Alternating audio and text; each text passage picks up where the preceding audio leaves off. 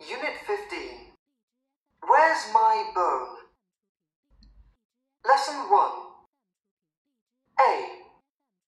Listen, read, and say. Where's my phone? Your bone? Oh. It's on the table, I think. Sorry, it's under the table. Oh, look! It's in the school bag. Oh no, it's behind the school bag. Look, it's in front of the school bag. No phone. Oh. Really?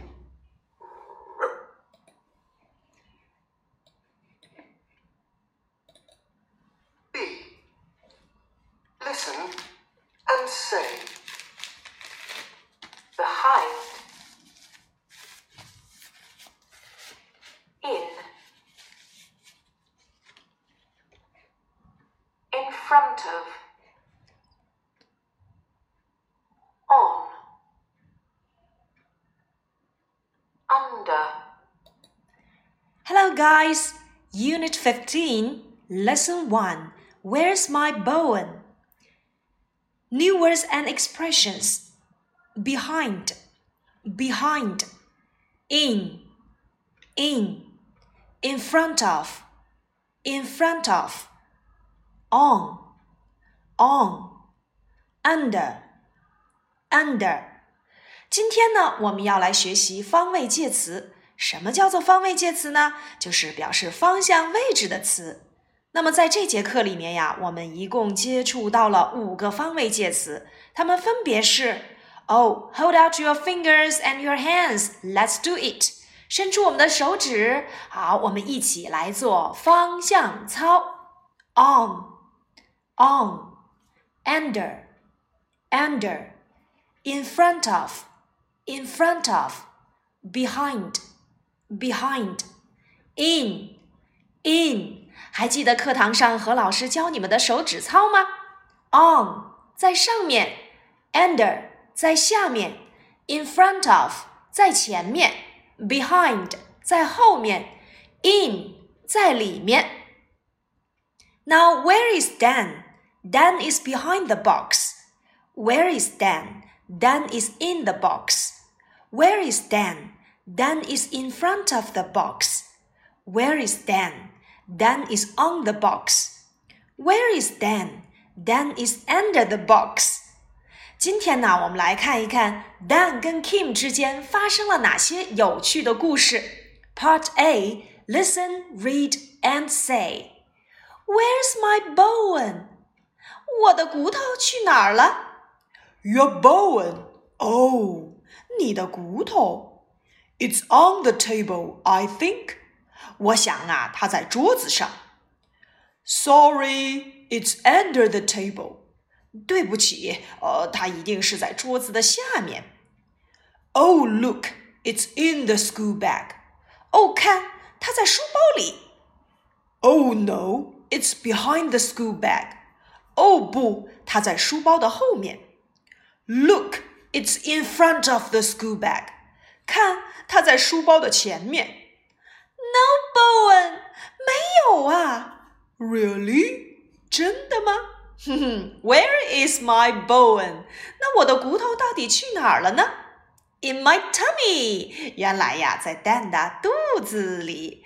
在这节课里呀，我们用到了方位介词我们来看一看，Dan 说骨头都藏在了哪些地方呢？It's on the table，它在桌子上。It's under the table，它在桌子下。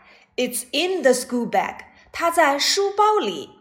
It's behind the school bag，它在书包后。It's in front of the school bag，它在书包的前面。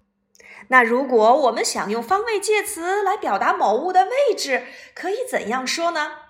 我们呀就用这些 behind、in、in front of、on、under 加上 the，后面再接上你要表达的名词就可以了。比如说，在书包的后面，behind the school bag；在铅笔盒的里面，in the pencil case；在箱子的前面 ，in front of the box；在桌子的上面，on the table；在大树的下面，under the tree。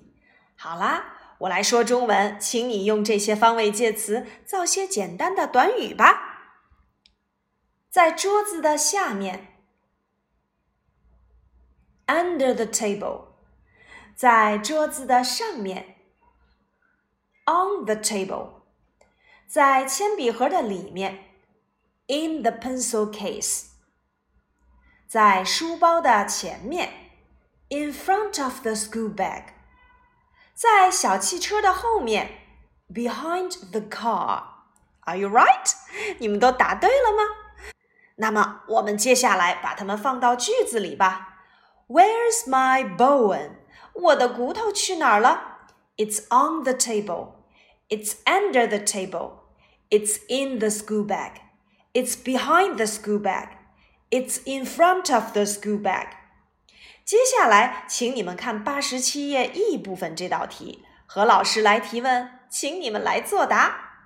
Number one, Where's my ball? It's in front of the bike. 我的皮球去哪儿了？它在自行车的前面。Number two, Where is the dog? It's under the table. 小狗在哪儿呢？它在桌子的下面。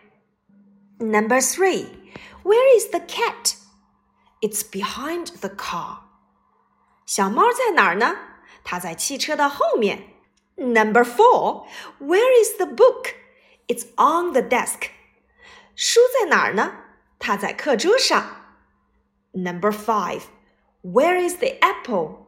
It's in the school bag. 苹果在哪儿呢？它在书包里。好了。我们已经能够熟练的运用这些方位介词了吧？那么，如果提问某物在哪里，我们应该怎样提问呢？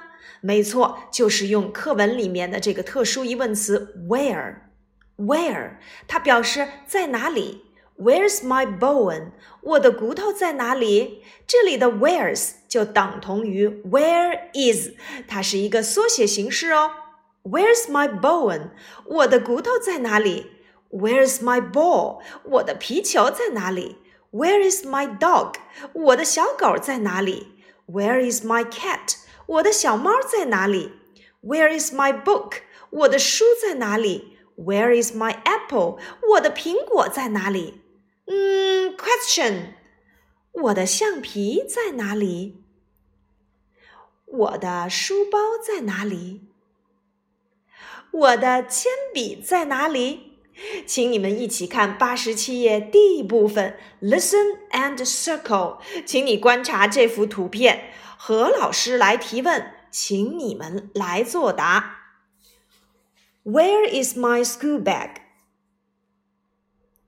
Where is my pencil case?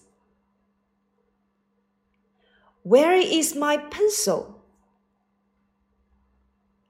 Where is my ruler?